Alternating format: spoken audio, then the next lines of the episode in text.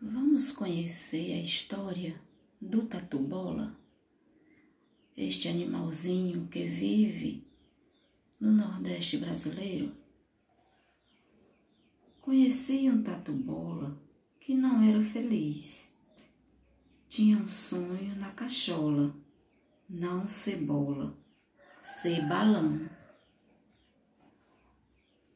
Todos os dias fazia a caminhada comprida, do pé de um morro partia e seguia na subida. Lá em cima, sentia o vento batendo forte no rosto. Seu sonho no pensamento lhe causava um alvoroço. Ora, calor, ora frio, e também dor de barriga, um comprido arrepio e alegria em seguida. Tato Bola suspirava, olhando a imensidão. Corajoso se jogava para ser tatu balão. Mas em vez de ele voar, como havia planejado, começava a despencar, rolando desenfreado. Sentia, enquanto rolava, disparar seu coração. O tombo só terminava cara a cara com o chão. Depois de tanto tentar, subir e voar em vão, Tato Bola encontrou o menino Damião. Como era dia de evento, Damião mostrava ao Tatu o seu melhor passatempo, empinar pipa no azul. Tatu que estava tão triste, acabou até sorrindo, sem perceber, distraiu-se com aquele quadro lindo. De repente, vendo a pipa ser levada pelo vento, descobriu, feliz da vida, que era um mágico momento. O esperto Tato Bola não perdeu seu tempo, não. Se agarrou na rabiola e voou feito balão. Foi forte a felicidade no coração do tatu, que voava de verdade, enfim, cruzando o azul. Esse foi só o primeiro, ora no alto, ora no chão, de muitos outros passeios do Tatu com Damião. Pois muito mais importante do que o voo de verdade é que dali em diante começou uma amizade.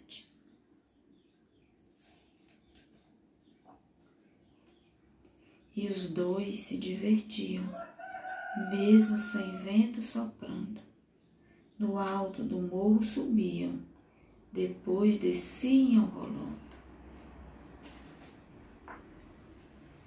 E essa é a história do tatu bola que não queria ser bola, queria ser balão, queria voar no céu azul essa história é de Sônia Barros e as ilustrações de Simone Matias. Descubra mais sobre esse animalzinho chamado tatu-bola, animal que vive no Nordeste brasileiro, vive na Caatinga ou no Cerrado, uma vegetação típica do Nordeste. Vamos descobrir mais sobre esse animalzinho? Faça uma pesquisa e escreva mais sobre ele.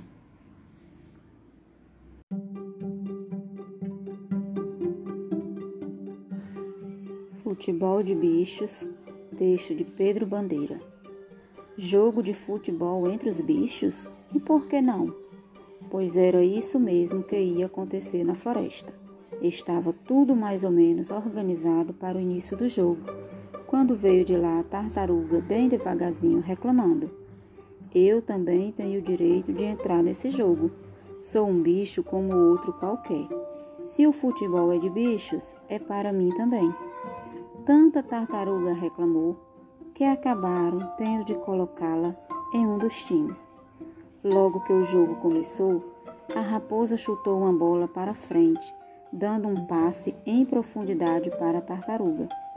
Foi aí que a bola veio alta para a área do time do leão. A zebra cabeceou e a bola caiu perto da tartaruga.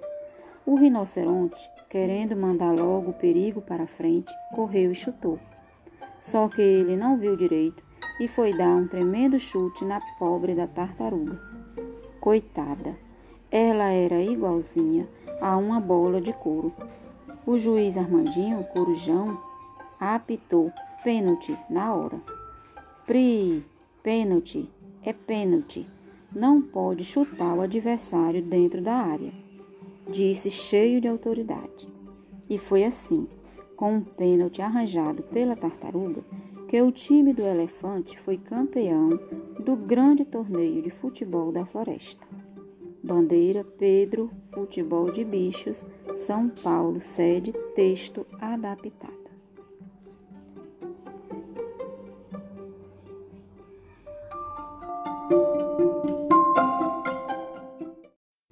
Vamos conhecer o gênero textual crônica. Comunicação.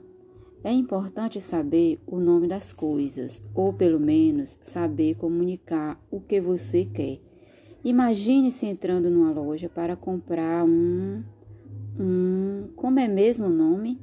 Posso ajudá-lo, cavaleiro? Pode, eu quero um daqueles. daqueles. Pois não. Um. Como é mesmo o nome? Sim. Pomba. Hum, hum, que cabeça minha, a palavra me escapou por completo. É uma coisa simples, conhecidíssima. Sim, senhor. O senhor vai dar risada quando souber. Sim, senhor. Olha, é pontuda, certo? O que, cavaleiro? Isso que eu quero. Tem uma ponta assim, entende? Depois vem assim, assim, faz uma volta, aí vem reto de novo. E na outra ponta tem uma espécie de encaixe, entende? Na ponta tem outra volta, só que essa é mais fechada e tem um, um uma espécie de, como é mesmo que se diz? De suco um sulco onde encaixa a outra ponta, a pontuda, de sorte que o, a, o negócio, entende? Fica fechado. É isso. Uma coisa pontuda que fecha, entende? Infelizmente, cavaleiro. Ora, você sabe do que eu estou falando. Estou me esforçando, mas. Escuta, acho que não podia ser mais claro. Pontuda numa ponta, certo? Se o Senhor diz, cavaleiro, como se eu digo? Isso já é má vontade.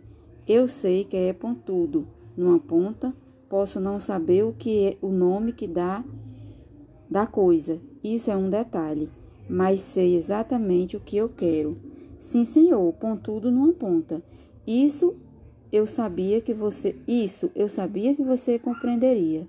Tem Bom, eu preciso saber mais sobre, essa, sobre essa coisa. Tente descrevê-la outra vez. Quem sabe o senhor é, desenha para nós? Não, eu não sei desenhar, nem casinha com fumaça saindo da chaminé. Sou uma negação em desenho. Sinto muito. Chame o gerente. Não será preciso, cavaleiro. Tenho certeza de que chegaremos a um acordo. Essa coisa que o senhor quer é feita de quê? É de, sei lá, de metal. Muito bem, de metal. Ela se move? Bem, é mais ou menos assim. Preste atenção nas minhas mãos. É assim, assim dobra aqui e encaixa na ponta assim. Tem mais de uma peça. Já vem montado? É inteiriço. Tenho quase certeza de que é inteiriço. Francamente. Mas é simples, uma coisa simples. Olha, assim, assim, uma volta aqui, vem vindo, vem vindo, outra volta e clique, encaixa. Ah, tem clique, é elétrico? Não. Clique que eu digo é o barulho de encaixar. Já sei. Ótimo. O senhor quer uma antena externa de televisão.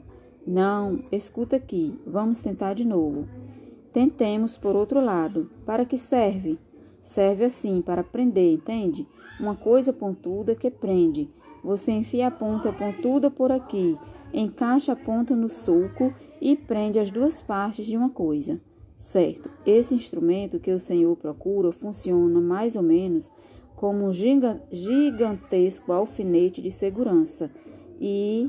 Mas é isso, é isso, um alfinete de segurança.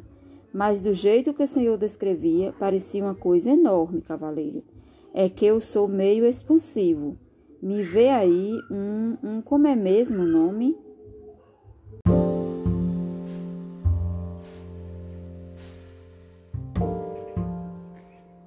Olá, meus amores, a leitura de hoje, aí no livro Ápice, na página 70, uma crônica, uma lição inesperada.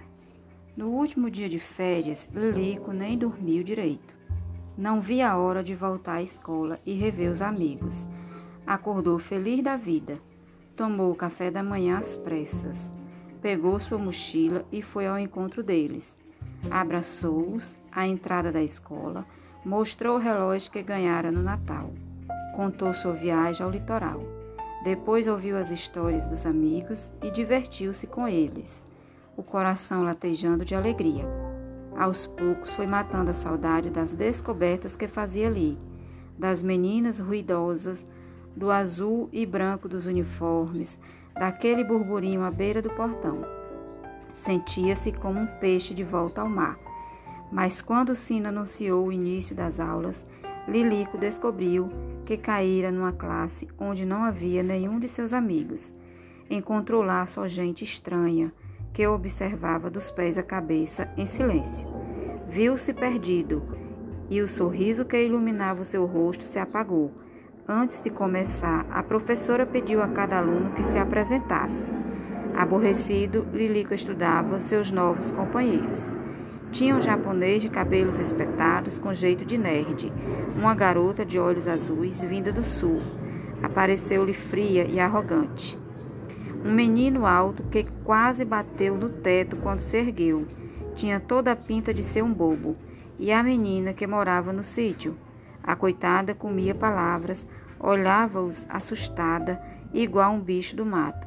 O mulato, filho de pescador, falava arrastado, estalando a língua, com sotaque de malandro. E havia uns garotos com tatuagens, umas meninas usando óculos de lentes grossas, todos esquisitos aos olhos de Lilico. A, profe a professora, tão diferente das que ele conhecera, logo que soou o sino, soou o sinal para o recreio, Lilico saiu a mil por hora à procura de seus antigos colegas. Surpreendeu-se ao vê-los em roda animados, juntos aos estudantes que haviam conhecido hora antes. De volta à sala de aula, a professora passou a tarefa em grupo. Lilico caiu com o japonês, a menina gaúcha, o mulato e o grandalhão. Começaram a conversar cheios de cautela, mas, paulatinamente, foram se soltando a ponto de, ao fim do exercício, parecer que se conheciam há anos. Lilico descobriu que o japonês não era nerd, não. Era ótimo em matemática, mas tinha dificuldade em português. A gaúcha que lhe parecia metida era gentil e o mirava ternamente com seus lindos olhos azuis. azuis. O mulato era um caiçara responsável, ajudava o pai desde criança e prometeu ensinar a todos os segredos de uma boa pescaria. O grandalhão não tinha nada de bobo, raciocinava rapidamente e com aquele tamanho seria legal jogar basquete no time dele. Lilico descobriu, inclusive, que eu havia achado mal-humorado, que eu havia achado mal-humorado ele se apresentara, mas já não pensava assim. Então mirou a menina do sítio e pensou no quanto seria bom conhecê-la. Devia saber tudo de passarinhos. Sim, justamente porque era diferente, eram diferentes, havia encanto nas pessoas. Se ele descobrir aquilo no primeiro dia de aula, quantas descobertas não havia, não haveria de fazer no ano inteiro? E como um lápis deslizando numa folha de papel, um sorriso se desenhou novamente no rosto de Lilico. João Azanello Carrascova, Nova Escola.